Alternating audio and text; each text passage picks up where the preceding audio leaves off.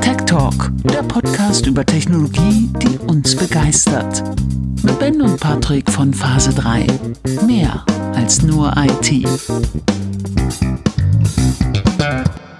Willkommen zurück zu einer neuen Folge Tech Talk. Heute wieder mit Patrick. Hallo Patrick. Hallöchen. Heute ähm, Folge 14 der fünfte, äh, 15. Staffel, die zweite Aufzeichnung, ähm, weil die mit Dennis letzte Woche irgendwie äh, verloren gegangen ist. Weil der fünften Staffel, nicht der 15. Ja, was habe ich gesagt? Hab ich wir sind in, wir schreiben das Jahr 2094. Wir äh, der fünften Staffel. Irgendwie hat die hat die Aufzeichnung, also es lief, bis es nicht mehr lief. Ich schieb's auf Internetprobleme und dann ja. hat der Browser irgendwie die Folge verloren und ähm, ja, die manchmal kommt das ja vor. Ne? Wir werden, ähm, ähm, wir wollten ja sprechen über Synology und Co. Patrick und ich machen es jetzt heute nicht. Wir sprechen jetzt einfach mal wieder über alles, was so liegen geblieben ist und äh, verschieben dann das Thema Synology auf die Veröffentlichung von DSM 7.1, also irgendwann in vier bis sechs Wochen wahrscheinlich. Äh, ja. Werden wir beide dann mal mit, mit Dennis irgendwie eine Stunde über DSM 7.1 plaudern oder so. Ich glaube, es macht auch mehr Sinn, ähm, jetzt im Nachhinein, wenn die äh, das, worüber man spricht, schon da ist.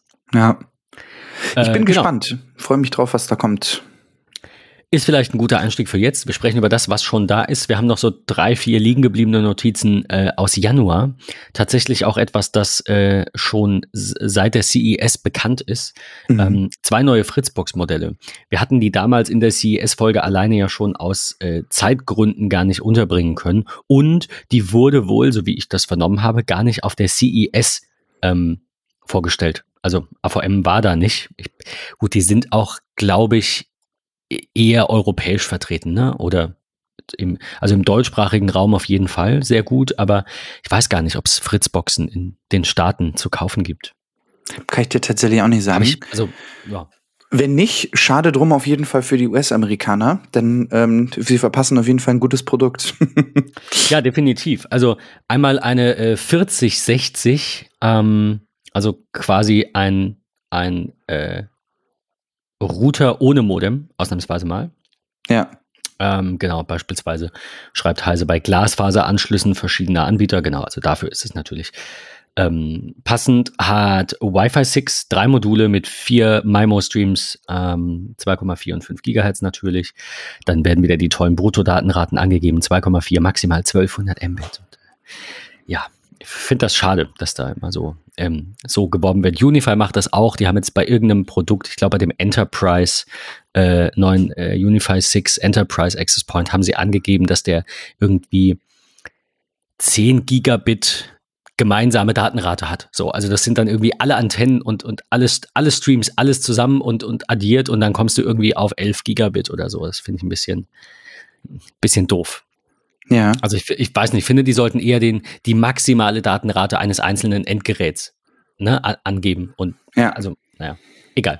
Vielleicht stehe ich damit auch alleine da. Äh, lass mal einen Kommentar da. Also ich finde so, so Werbung einfach, ich meine, die, die meisten werden es wahrscheinlich eh nicht greifen können. Also wer im Enterprise-Umfeld unterwegs ist und das Gerät kauft, wird wissen, wie es funktioniert und, und wo man nachschauen muss, äh, was es tatsächlich liefert.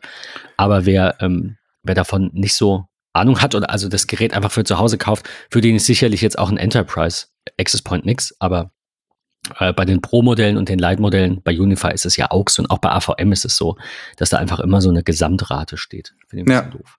Ja, genau.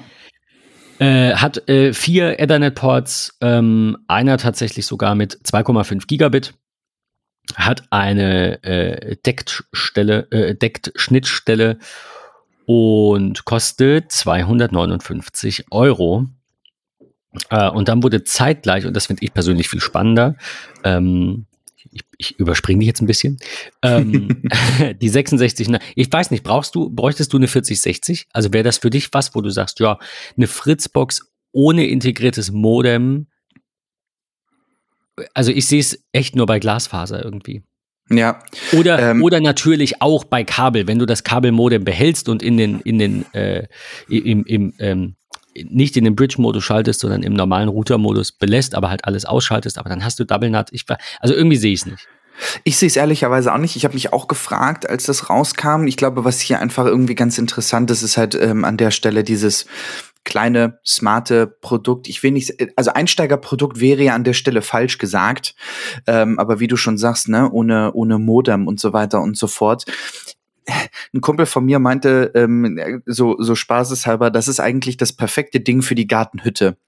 Äh, so, du hast dort irgendwie dein, dein Modem ähm, und connectest das dann halt mit der 4060 ähm, und hast dann halt irgendwie deinen Fritzbox-Standard in deinem Schrebergarten oder irgendwie so.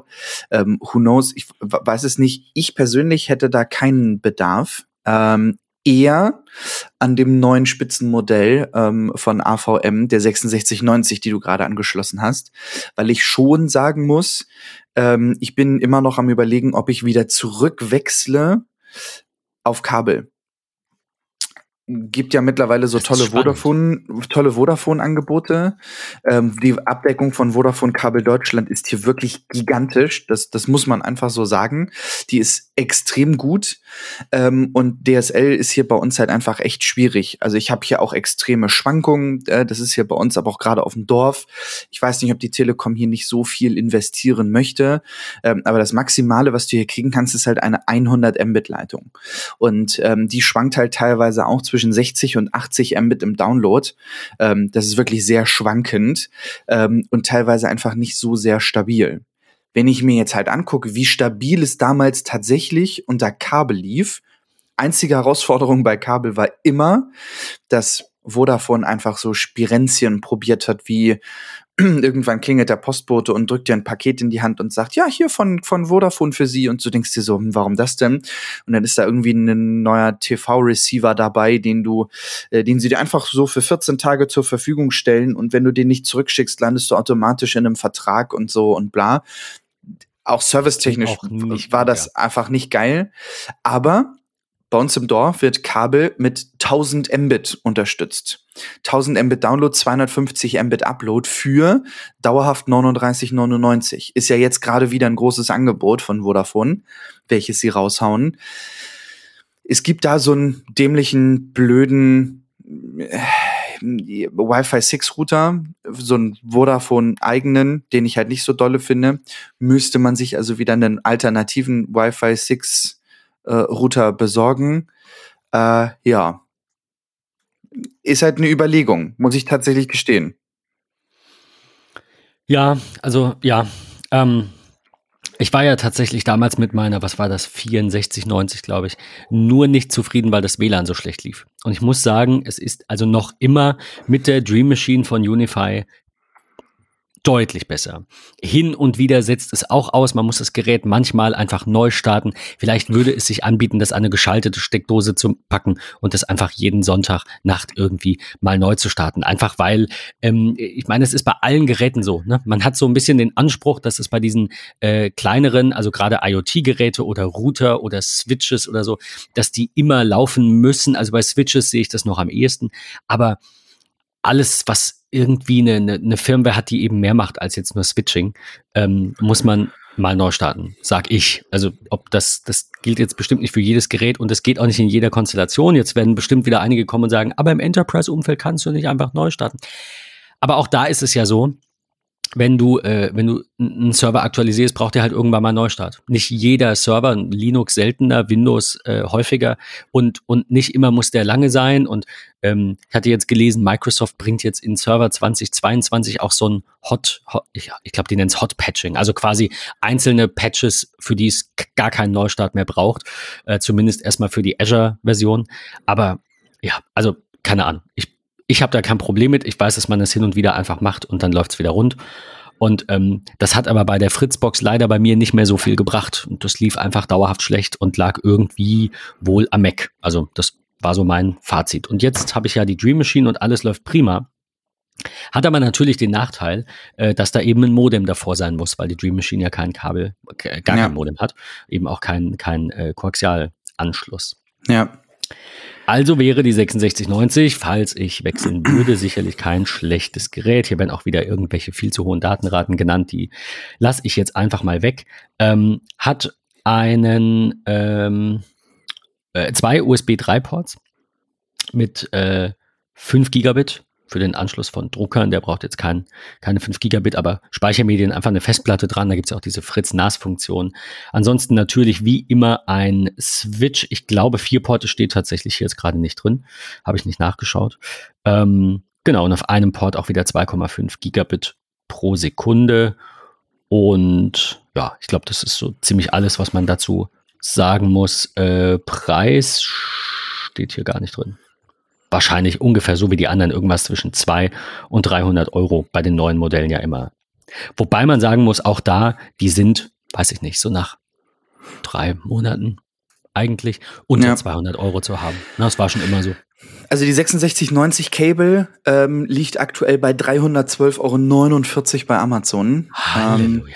Ähm, ja, ist schon ein knackiger Preis. Ähm, ich versuche gerade noch mal zu schauen, ähm, ob tatsächlich ähm, Amazon, weil der Preis gerade sehr komisch angezeigt wird.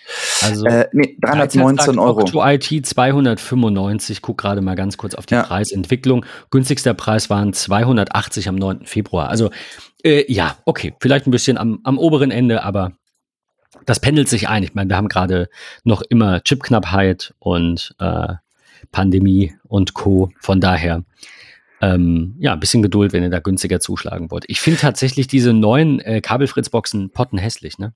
Nicht, ich muss auch ganz ehrlich sagen, das Design finde ich auch echt ist, nicht schön. Also das ist ja. klar sicherlich Geschmackssache. Mir ist es, je nachdem, wo sie steht, natürlich ist es mir wichtig.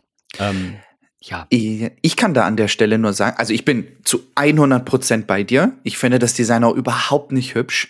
Ähm, jetzt gebe ich dir aber das Beispiel meiner Wohnung. In meiner Wohnung ist es beispielsweise so, ähm, ich habe jetzt hier ähm, den DSL-Anschluss äh, in meinem Büro, so dass ich tatsächlich die Möglichkeit habe, den Router ähm, ins Büro zu stellen. Und ähm, wir haben hier so eine kleine äh, weiße Erhöhung, sag ich mal, für Monitore.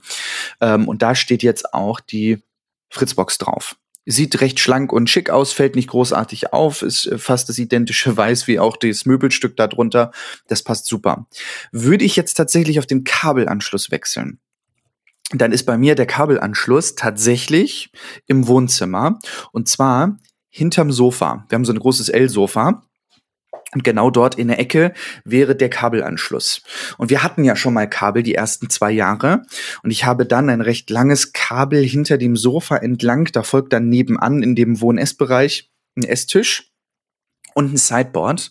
Hinter dem Sideboard habe ich dann dieses Kabel lang gelegt und dort steht so eine große Collage. So, so fünf, sechs, sieben Bilder sind es, glaube ich. Ähm, also so einzelne Bilderrahmen 3D-artig aufeinander. Ähm, und dahinter stand äh, dann immer die Kabelbox. Das mhm. wäre ehrlicherweise bei der 6690 Cable, die ich mir ehrlicherweise dann zulegen wollen würde, wenn ich auf diesen Kabelanschluss äh, wechseln sollte, ähm, dass ich dann ähm, sage, okay, da wäre das total praktisch, dieses aufrechte Design, weil ich es dann perfekt hinter dem Bilderrahmen verstecken kann. Muss aber auch ganz ehrlich sagen, und das ist noch so mit einer der Hauptkritikpunkte, warum ich halt sage, ich möchte ungern auf Kabel zurückwechseln. Ich hätte dann halt meine Tado äh, Bridge und auch meine Hue Bridge, die ich dann äh, ja so, mh, hm, wie soll ich sagen, da irgendwo wieder mit hinter verstecken müsste. Doppelseitiges Klebeband auf die Rückseite des Sideboards. Will man irgendwas äh, mit der Bridge connecten und man muss die wirklich physisch anklicken, muss sich das Sideboard immer abrücken und so. Das ist halt etwas, das nervt mich schon. Muss ich ganz ehrlich gestehen. Ist wahrscheinlich meckern auf hohem Niveau, aber ja gut, ist bei vielem hier wahrscheinlich der Fall, ja. was wir hier machen. Aber ähm, kann ich schon, kann ich schon grundsätzlich nachvollziehen. Ich finde das Design, also hochkant oder nicht, äh, finde ich generell einfach irgendwie, weiß ich nicht, nicht so schön wie das andere. Also dieses klassische Fritzbox-Design aus der DSL-Reihe äh, finde ich, finde ich sehr, sehr schön. Auch die Farbwechsel, die sie gemacht haben. Mhm. Aber das hier irgendwie hat mich irgendwie nie gecatcht. Nee, aber gut, wenn es um äh, Design geht, ich springe mal zum nächsten Thema, ähm, dann sollten wir bei Unify ähm, uns aufhalten. Es geht jetzt aber nicht mehr um den Router, sondern äh, wir verlinken euch ein Video. Unif äh, Ubiquiti hat die neue Protect G4 Doorbell Pro vorgestellt, über die ich tatsächlich auch nachdenke. Ähm, fürs, fürs Haus dann. Also sie hat äh, erstmal zwei Kameras, eine quasi nach vorne, also man, man kennt das, ne, dass man halt, man, man klingelt und dann muss man ja gucken und eine aber tatsächlich auch noch nach unten. Ähm, dann hat sie ein kleines LED-Display, natürlich auch einen, Knopf zum Klingeln. Sie hat einen RFID-Laser, äh, ich glaube es war RFID, mit dem man dann auch ähm, äh, quasi, äh, äh ja, äh, ein einchecken kann, ein, die Tür öffnen, wie auch immer, ähm, sich authentifizieren, wollte ich sagen. Und ähm, ich finde, die sieht sehr, sehr gut aus. Also es gibt ein Manko, das sehe ich da immer. Und das ist, dass die ähm, WLAN haben. Also die, da, das ist ein bisschen komisch. Ich habe es nicht ganz verstanden. Vielleicht liege ich auch falsch. Die kann per PoE betrieben werden mhm. kann aber über dieses Netzwerkkabel dann wohl nicht eingebunden werden ins Netzwerk. Also vielleicht habe ich es falsch verstanden, dann korrigiert mich gerne, aber es sah für mich so aus, dass sie zwar PoE Strom akzeptiert, aber eben kein Netzwerksignal, sondern per äh, Funk funktionieren muss. Und da ja, kann man dann drüber streiten, ob das sein muss, ob das gut ist. Mir wäre es weitestgehend egal. Äh, aber ich, ich, ich verstehe die Entscheidung nicht. Also, oh, wie gesagt, oder ich habe es tatsächlich falsch verstanden und es geht doch. Ähm, ja, viel, viel, weiß man darüber leider nicht, weil sie noch im Early Access ist. Mhm. Ähm, aber ich finde, das sieht nach einem sehr, sehr guten Produkt aus. Klingt super spannend. Ich muss ganz ehrlich sagen, dieses Doorbell-Thema ähm, finde ich auch immer noch recht spannend. Also nicht, weil ich irgendwie sage, ich bin zu faul, wenn es irgendwie an der Tür klingelt, äh, jedes Mal aufzustehen und zu gucken äh, oder halt irgendwie aufdrücken oder was auch immer, äh, sondern ich will vom Sofa ganz bequem irgendwie gucken, wer da gerade steht. Nee, ich muss ganz ehrlich sagen, was ich spannend finde, ist, sind solche Benachrichtigungen wie, du bist nicht zu Hause.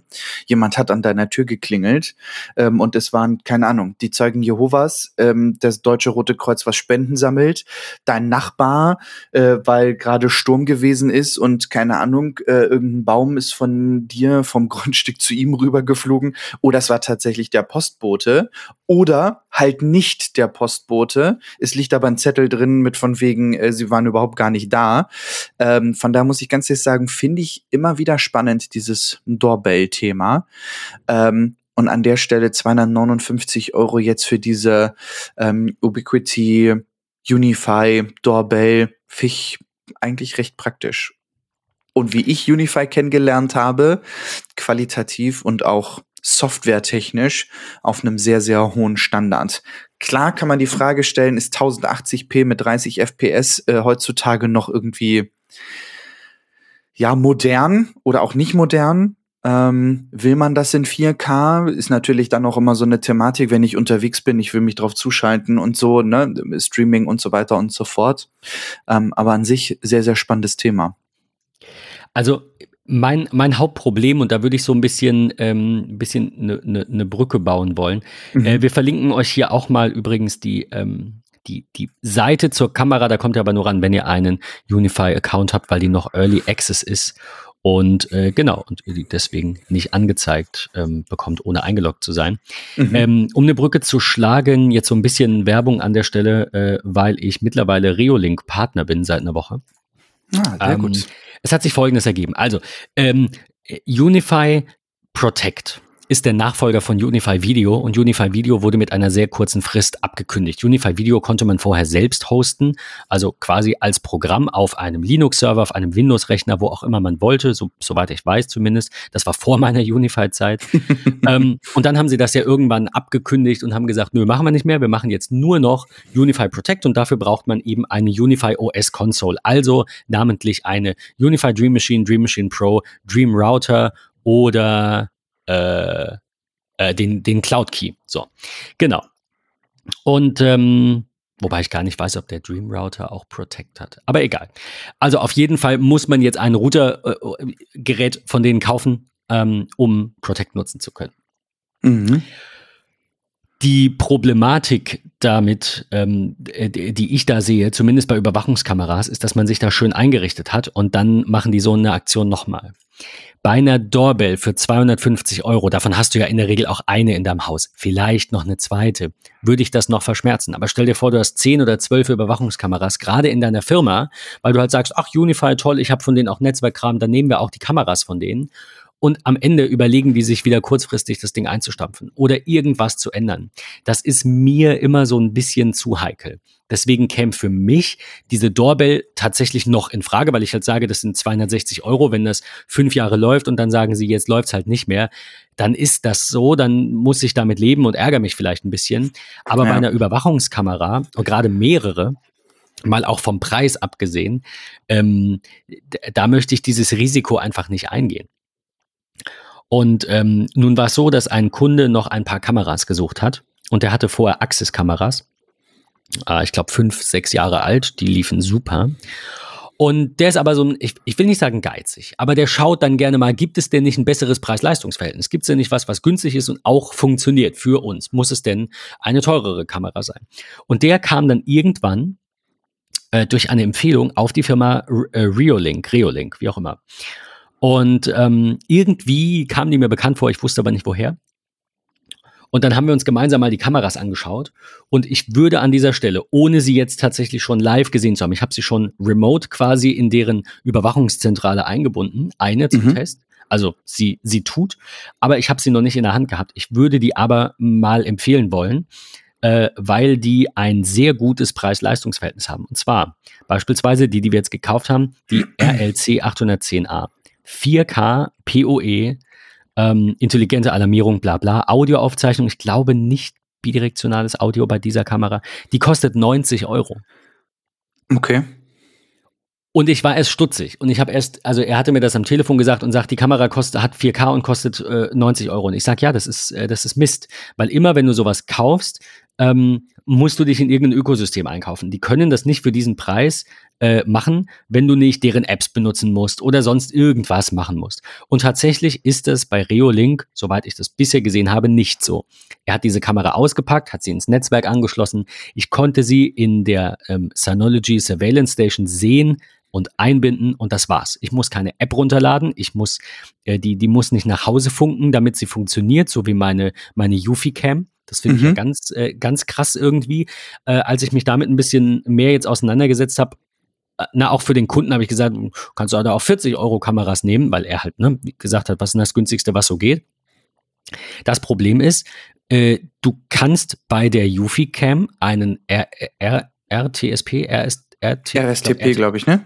Ja, oder RTS, ihr wisst, was ich meine, ähm, einen RTSP, Real-Time Streaming, Real Protocol. Ich lehne mich mal ja. ein bisschen aus dem Fenster. Hoffentlich heißt es das. Also einen, einen Stream aktivieren, einen lokalen. Damit der aber funktioniert, muss die Kamera nach Hause funken. Wofür? Es ergibt ja. keinen Sinn. Klar, ja. will ich die Yufi Cloud und sonst was, brauche ich das. Liegt auf der Hand. Aber Dann auf jeden Fall. Eine günstige Kamera, die lokal mhm. auf meine Diskstation streamt und nicht nach Hause funkt. Und ja. das scheint Reolink zu sein. Klar, die kostet keine 40 Euro, dafür hat sie aber 4K. Mhm. Äh, ich werde euch da auf jeden Fall auf dem Laufenden halten, was dieses Unternehmen angeht, finde aber, äh, der erste Eindruck ist sehr, sehr gut und will euch an der Stelle auch noch ein Video verlinken und daher kannte ich sie nämlich auch von Lawrence Systems von YouTube, einer meiner Lieblings-IT-YouTuber, mittlerweile 230.000 Abonnenten, der darüber schreibt, wie er mit äh, einer Synology, Reolink-Kameras und Netgear PoE-Switchen ein sehr günstiges Überwachungssystem aufbaut. Er hat auf seinem Tisch äh, elf Kameras liegen mhm. und, ähm, und, und zeigt da so ein bisschen ähm, oder erklärt da so ein bisschen, warum das ein Favorit von ihm ist. Und er sagt, die haben schon über, also hunderte dieser Kameras installiert ähm, und hatten, glaube ich, zwei Prozent Defekte. Aber wenn man die halt bei Amazon kauft oder beim Hersteller selbst, dann ist die Abwicklung ja auch unkompliziert. Ja. Von daher, ähm, falls ihr Erfahrung habt mit, mit Reolink, äh, lasst die mal da. Falls ihr keine habt, ähm, schaut euch die mal an. Ich finde die sehr spannend und werde vielleicht in einer der kommenden Folgen, wenn wir nochmal über die ähm, ähm, Synology und auch über die Surveillance Station 9 sprechen, dann nochmal ähm, empfehlen wollen und nochmal was dazu erzählen, wenn ich da so ein bisschen hands-on hatte. Aber das also nochmal so als Kontrast, warum ich bei Unify Protect einfach ein bisschen vorsichtig bin. Weil Synology, du kaufst einmal eine Kameralizenz, die ist Lifetime, du kannst sie von Gerät zu Gerät sogar übertragen, du schließt da Kameras an, so viele du willst, du nimmst auf deinen eigenen Speicher auf, du kannst sehr viele Einstellungen ändern, du kannst jederzeit die Kamera wechseln. Und bei Unify ist das, du hast Unify-Kameras, die gehen überwiegend ohne Gefrickel, es gibt wohl Möglichkeiten, ja. nur mit Unify Protect. Also es gibt so auf GitHub irgendwelche Projekte, die dann den Stream im Netzwerk absaugen und dir den dann irgendwie anders rausgeben. Ich habe keine Ahnung. Würde ich nicht machen. Du okay, kaufst Wahnsinn. bei Unify Protect ein geschlossenes System. Und du kaufst bei Reolink und wie sie alle heißen, Axis, irgendwelche Kameras und Synology einfach ein eher offenes System. Ja. Eher, eher, ne? Also es ist trotzdem, du brauchst dann die Synology, aber wenn du auf die keinen Bock mehr hast, kaufst du dir einen anderen Rekorder, der halt alle möglichen Kameras kann. Ja. Und das sehe ich als, als Vorteil an. Absolut, absolut.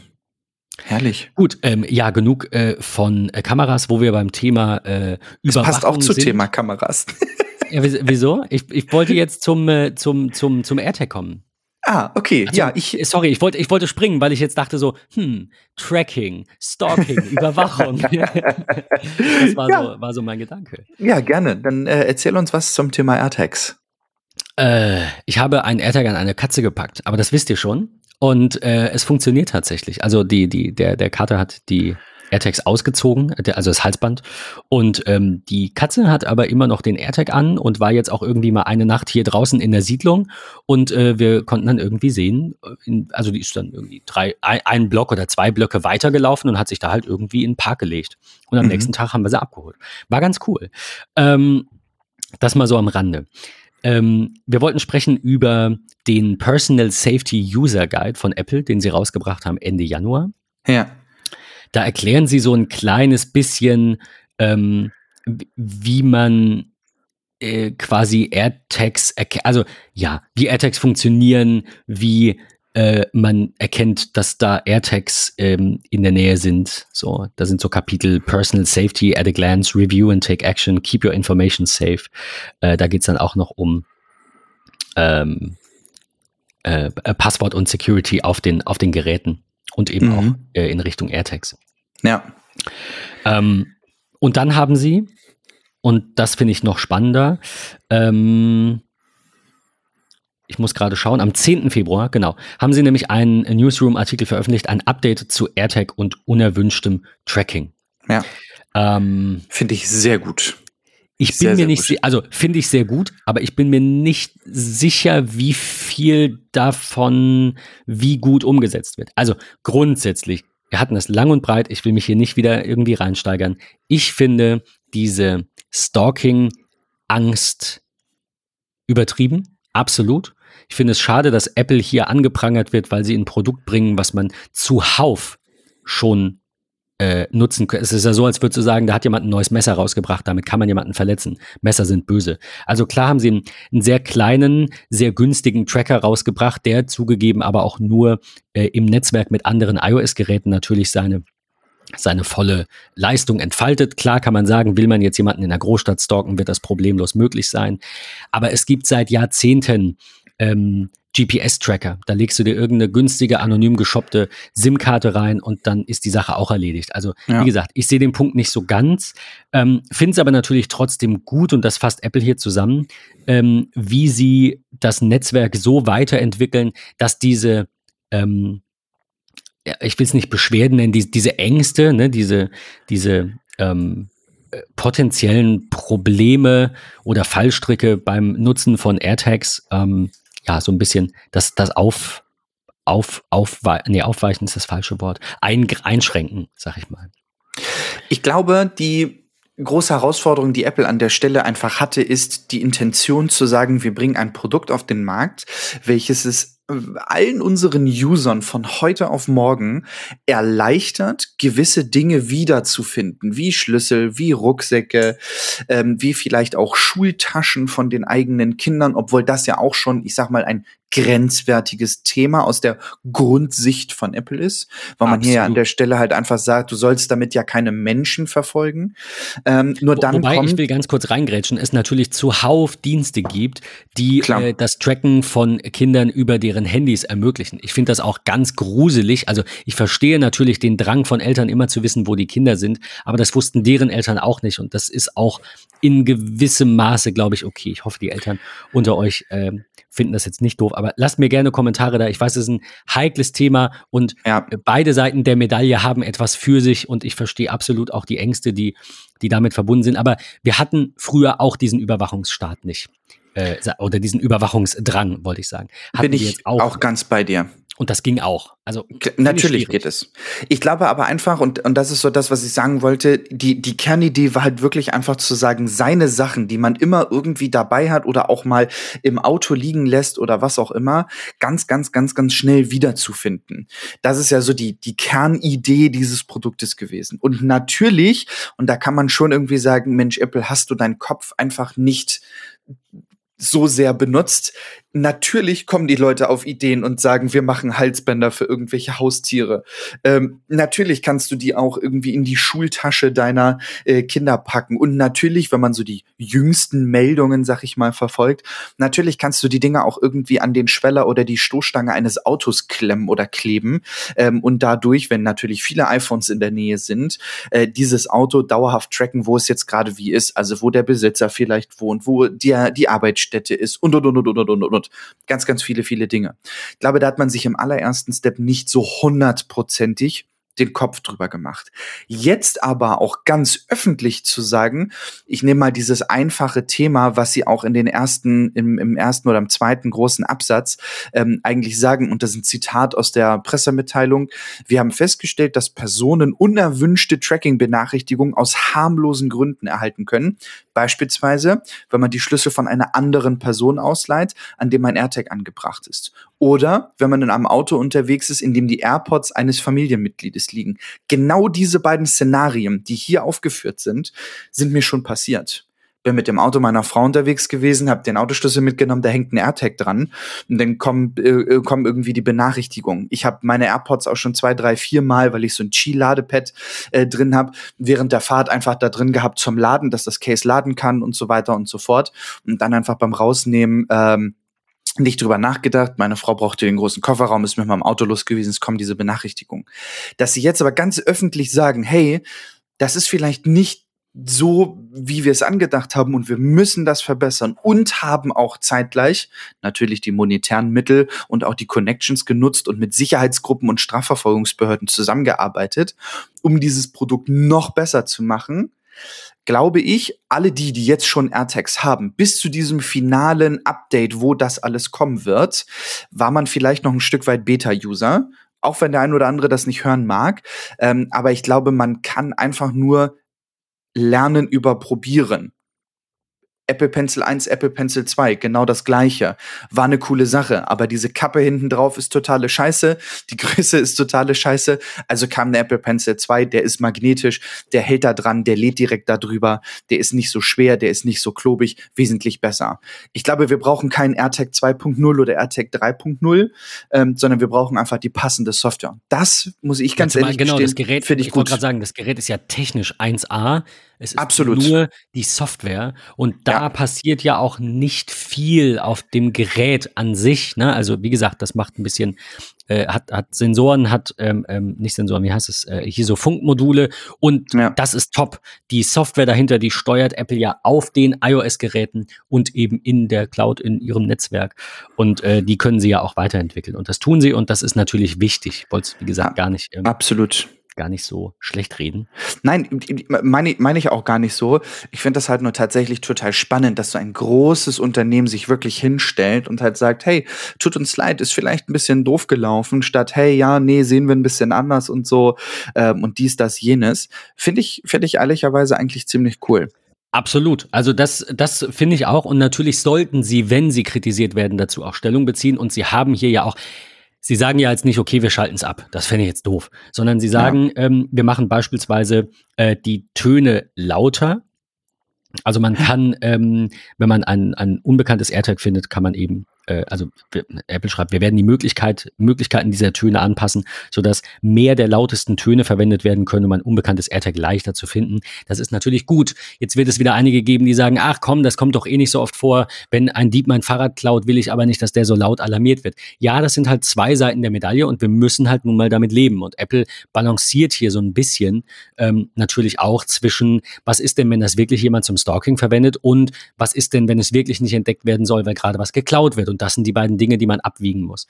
Und da finde ich, ist die Lösung halt weder das eine noch das andere. Also komplett stille AirTags würde ich ja auch nicht haben wollen. Aber äh, verlinken wir jetzt hier nicht, hatte ich gelesen, ähm, es gibt bei eBay Anbieter, die ähm, AirTags verkaufen, die still sind, Silent AirTags. da wird dann auch wieder Richtung Apple geschielt. Und ich denke Mhm. mir dann, aber die können doch nichts dafür, wenn jemand etwas kaputt macht. Also es ist, ich weiß nicht, ich, ich bin da einfach, weiß nicht, man kann aus allem eine Waffe machen. Und trotzdem haben wir ganz viele Dinge um uns rum. Ähm, aber also das fand ich krass, dass das jemand dann auch so verkauft und das nicht im Darknet, sondern auf Ebay. Aber gut. Ähm, Absolut. weg von AirTags äh, hin zu einer weiteren Meldung von Apple. Oh, Ähm, herrlich. Ach, wie nennen Sie es? Ich habe jetzt hier nur den Heise-Artikel. Ähm, ich weiß, äh, nee, nicht, nicht Tap to Pay. Wie heißt es? Ähm, ich komme nicht drauf. Äh, Apple, sehr gut. Apple hat ein, ähm, eine Möglichkeit vorgestellt, zumindest erstmal für die USA, wie man das iPhone verwenden kann, um Zahlungen zu erhalten. Tap to Pay, ja. Tap, habe ich das nicht gerade gesagt? Ja, hast du. Ah, dann war doch, okay. Es Ja. klang so falsch irgendwie. Nee, ist richtig. Tap to Pay um, on iPhone enables businesses to seamlessly and securely accept Apple Pay contactless credit and debit cards and other digital wallets through a simple tap to their iPhone. Und das jetzt Mega coole Sache. Für, für die Deutschsprachigen unter uns. Ja. Also ich, ich glaube einfach, die, die Funktionalität, die in einem der zukünftigen Updates kommt, und ich glaube, es ist ja in der iOS 15.4 Beta drin, Ich wenn glaube mich, auch, ja. wenn ich mich richtig entsinne. Ähm, stellt euch vor, ähm, wir sprechen natürlich jetzt erst einmal von dem US-amerikanischen Markt, aber stellt euch vor, ihr seid auf irgendeinem Wochenmarkt in den USA unterwegs, habt natürlich eure Kreditkarte in Apple Pay drin ähm, oder, und da muss ich ja immer noch sagen, Gott, bitte bring Apple Pay Cash auch nach Deutschland. Das Ja. wäre einfach so viel geiler, ähm, auch als PayPal-Alternative und wie sie alle heißen. Aber gut, ähm, aber stellt euch vor, ihr seid auf diesem Wochenmarkt, ihr kauft einen Strauß Blumen oder ihr kauft euch dort bei einem Barista an so einem kleinen Kaffeefahrrad ähm, ein, ein äh, Latte Macchiato. Ähm, dann braucht ihr keine Sum-Ups, keine was auch immer, sondern der Dienstleister kann einfach sein iPhone an euer iPhone halten und den gewünschten Betrag dann sozusagen mit Bestätigung und Face ID und äh, wie sie alle heißen, ähm, dann einfach abbuchen und braucht kein riesengroßes Zahlungsgerät mehr. Aber, Jetzt denk, ja, na, ja, vielleicht wolltest du das weiterführen, aber ich wollte da reingrätschen, weil ich habe schon die, die Untergangsszenarien für SumUp und Stripe gelesen. Äh, äh, das wolltest du wahrscheinlich sagen. Man braucht trotzdem noch diese Dienstleister. Es geht Korrekt. nur darum, dass man kein weiteres Gerät haben muss.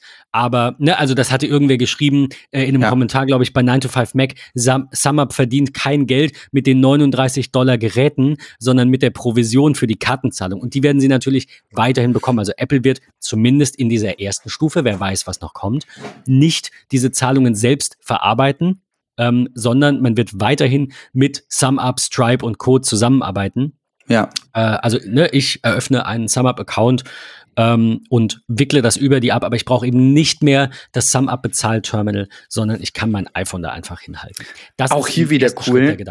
Die, die Technologie, die da von Apple wieder gestellt wird. Ne? Also wenn ich wirklich daran denke, du zückst deine physische Kreditkarte aus der Tasche und hältst sie dann bei deinem Händler, bei dem du gerade etwas gekauft hast, sei es eine große Tüte Obst, ähm, und du hältst dann die Kreditkarte an das iPhone und das wird dann halt abgebucht, dann wird ja dort auch, so heißt es zumindest, die gleiche Technologie genutzt wie hinter Apple Pay. Also deine Kreditkarte wird in ähm, anderen Zahlen verschlüsselt sozusagen. Die Zahlung an sich ist auch verschlüsselt. Der, die Finanzdienstleister sozusagen, die Dienste, die dahinter stehen, die das Ganze dann Tap to Pay von Apple unterstützen, sind, wie du schon gesagt hast, SumUp, Stripe Dienstleister und so. Da arbeitet man einfach zusammen. Wieder so eine Art Netzwerk, was dort erstellt wird oder erstellt worden ist. Finde ich ehrlicherweise ziemlich cool und ich bin gespannt, wie und wann es nach Deutschland kommt, weil es ja schon gerade auch für, so für ganz kleine Unternehmen ähm, und ich denke da wirklich an so Messen. Ne? Kommt mir gerade tatsächlich in den Sinn, ähm, wenn man irgendwo auf einer Messe ist ähm, und dort hast du vielleicht ein relativ kleines Unternehmen, was irgendwie Artikel verkauft, ähm, kann dann halt auch, ich sag mal, problemlos dann EC und Kreditkartenzahlung über Tap to Pay auf dem iPhone ähm, nutzen muss ich also vielleicht wirklich nur über ein Business Leasing oder was auch immer ähm, ein schlankes iPhone äh, besorgen. Und da denke ich gerade auch an die wunderbaren 13 Mini Geräte ähm, hat das immer in der Tasche und hat zeitgleich auch sein Zahlungsterminal. Hat das wahrscheinlich auch super schön dargestellt kann sich vielleicht sogar PDFs da draus ziehen CSV Exporte was auch immer. Ähm, da ist Apple eigentlich ja auch immer relativ kompatibel. Also ich bin gespannt was da kommt. Freue mich da auf jeden ich Fall auch. drauf das in Deutschland zu sehen wie bei so vielen Dingen, ja. Ähm, äh, wir haben noch so zwei, drei kleine Randnotizen und dann würde ich sagen, runden wir ab. Ähm, das äh, neue Outlook auf dem Mac, das war jetzt ein Artikel von äh, vorgestern, von Freitag, äh, finde ja. ich ganz schön. Eine komplett überarbeitete, einheitlichere Bedienoberfläche. Sehr äh, schön. Exchange, IMAP, Outlook.com, Google, iCloud und Pop-Accounts. Das ist eine komische Reihenfolge. ähm, ausgenommen von dem Umzug bleiben vorerst Nutzer mit On-Premises Exchange-Accounts. Sie sehen weiter die altbekannte Bedienoberfläche. Ich bin sehr ja. gespannt. Man kann auch die alte Oberfläche noch reaktivieren und man kann ähm, ähm, äh, Microsoft wird, wollte ich sagen, fehlende Funktionen noch nachliefern. Aber das kennen wir auch von Apple, von, von äh, iWork überwiegend, ne, die neue Pages-Version, ja. die leider immer noch keine Serienbriefe kann, aber dafür sehr viele Funktionen dazu gewonnen hat und Numbers beispielsweise ähm, das auch komplett von Grund auf ja neu gestaltet wurde, Keynote. Ähm, finde ich, finde ich gut. Also ich meine, so eine Neugestaltung äh, dann machen mit allem drum und dran ist sicherlich schwieriger, als erstmal ein bisschen alte Zöpfe abzuschneiden. Und ähm, finde es aber schön, dass man über das äh, Hilfemenü eben die alte Version, die alte Optik nochmal wieder bringen kann. Für den Moment. Ich nutze diese äh, Darstellungsform, also die neue ähm, Ansicht dieser Applikation ja schon knapp ein halbes Jahr, ähm, weil sie, weil sie ja schon verfügbar ist für einzelne User. Man konnte sie dort testen und jetzt ist sie sozusagen ja für alle da. Ähm, ich finde es ein tolles Design. Ich finde es super, dass man mittlerweile auch iCloud-Accounts hinterlegen kann, was vorher einfach nicht möglich, äh, möglich war. Das neue Design ist super, die Suchfunktionalität ist super. Ähm, also ich bin ehrlicherweise sehr zufrieden ähm, mit der neuen iCloud-Applikation. Also wer sie noch nicht geupdatet gespielt hat, sollte auf jeden Fall mal einen Blick reinwerfen. Denn man hat ja nichts zu verlieren. Das alte Design kann weiter genutzt werden, wenn man da noch so ein bisschen, ja, wie soll ich sagen, äh, integriert ist und sagt, nee, ich äh, komme mit dem alten aber besser klar. An dieser Stelle nochmal eine kurze Empfehlung für die Arial-App, die für den Mac sehr, sehr viele, sehr schöne Bildschirmschoner bereithält, die auch, aber nicht nur an tvOS angelehnt sind, beziehungsweise sogar die offiziellen äh, Apple-Videos äh, werden da integriert. Also Ariel ist eine äh, App, die ihr runterladen könnt, äh, die auch Open Source ist, die es auf GitHub gibt. Ähm, die könnt ihr ab äh, Sierra 10.12 könnt ihr die verwenden. Die lädt sehr viele oder kann sehr viele verschiedene äh, Videos runterladen. Wie gesagt, ähnlich wie auf dem ähm, Apple TV habt ihr dann schöne Bildschirmschoner von irgendwelchen Landschaften unter. Nutze ich seit Jahren und ich bin immer froh, wenn dort immer. Updates kommen. Ja. Ich habe nur nicht mitbekommen, dass es Updates gab. Ach, total ähm, schön. Also ich mag das auch gerade dieses, ähm, die tollen Aerials, die man halt kennt von tvOS, ähm, halt auch irgendwie mit Uhrzeit und Wetter zu integrieren auf seinem Mac ist einfach schön. Also ich komme immer gerne ins Büro, wenn der Bildschirmschoner gerade läuft ähm, und ich auch auf einen Blick gleich weiß, wie soll das Wetter eigentlich werden oder wie spät ist das. Also echt schön, tolle Möglichkeit. Schaut euch das mal an. Ist auch nur 7 MB groß plus natürlich das Video. Plus natürlich sehr viele Videos. Also ich habe ja auch irgendwie, ja. lad alle runter, das sind dann ein paar Gigabyte. Ja. Und dann wechseln die auch immer schön durch. Ähm, ich habe noch einen coolen Tipp gesehen bei äh, Alex Eumer, den will ich unbedingt da lassen. Ihr, ihr werdet wahrscheinlich alle iPhone-Blog lesen, zumindest wenn ihr Apple-affin seid. Und das werden die meisten sein, die diesen Podcast hören. Ähm, mit Finger oder Pencil präzise gestoppte Screenshots für Videos am iPad. Und er sagt, der Vorteil ist, wenn man quasi ähm, ein, die, die Screenshot-Geste startet, also quasi aus der Ecke äh, rauswischt ähm, mit, dem, mit dem Pencil, mhm. dann läuft das Video weiter und dann kann man halt quasi in dem Moment, in, in dem die Szene in diesem Video kommt, die man screenshotten will, also diesen Teil des Videos, den Pencil ähm, äh, anheben und dann hat man halt quasi genau diesen, diesen Bildausschnitt, diesen Videoausschnitt ja. gescreenshottet. Finde ich sehr, Anstatt, sehr cool. Äh, wie, wie er hier schrieb äh, oder zitiert hatte, äh, besser als dann immer im, äh, mit diesem, äh, wie heißt das? Diesem äh, im, im Videobalken unten quasi, ne, dann immer hin und her äh, zu, zu scrollen und dann muss man immer wieder warten, bis die äh, diese Software-Controls wieder ausblenden. Und das ist sehr, sehr cool gemacht. Also einfach das äh, Video im Vollbild mit dem Pencil reinwischen und ja. dann so lange halten, bis äh, genau das eben angezeigt wird, was man screenshotten will und dann den Pencil annehmen. Fand ich cool, wollte ich unbedingt da lassen. Ja, sehr gutes, sehr gutes kleines Feature.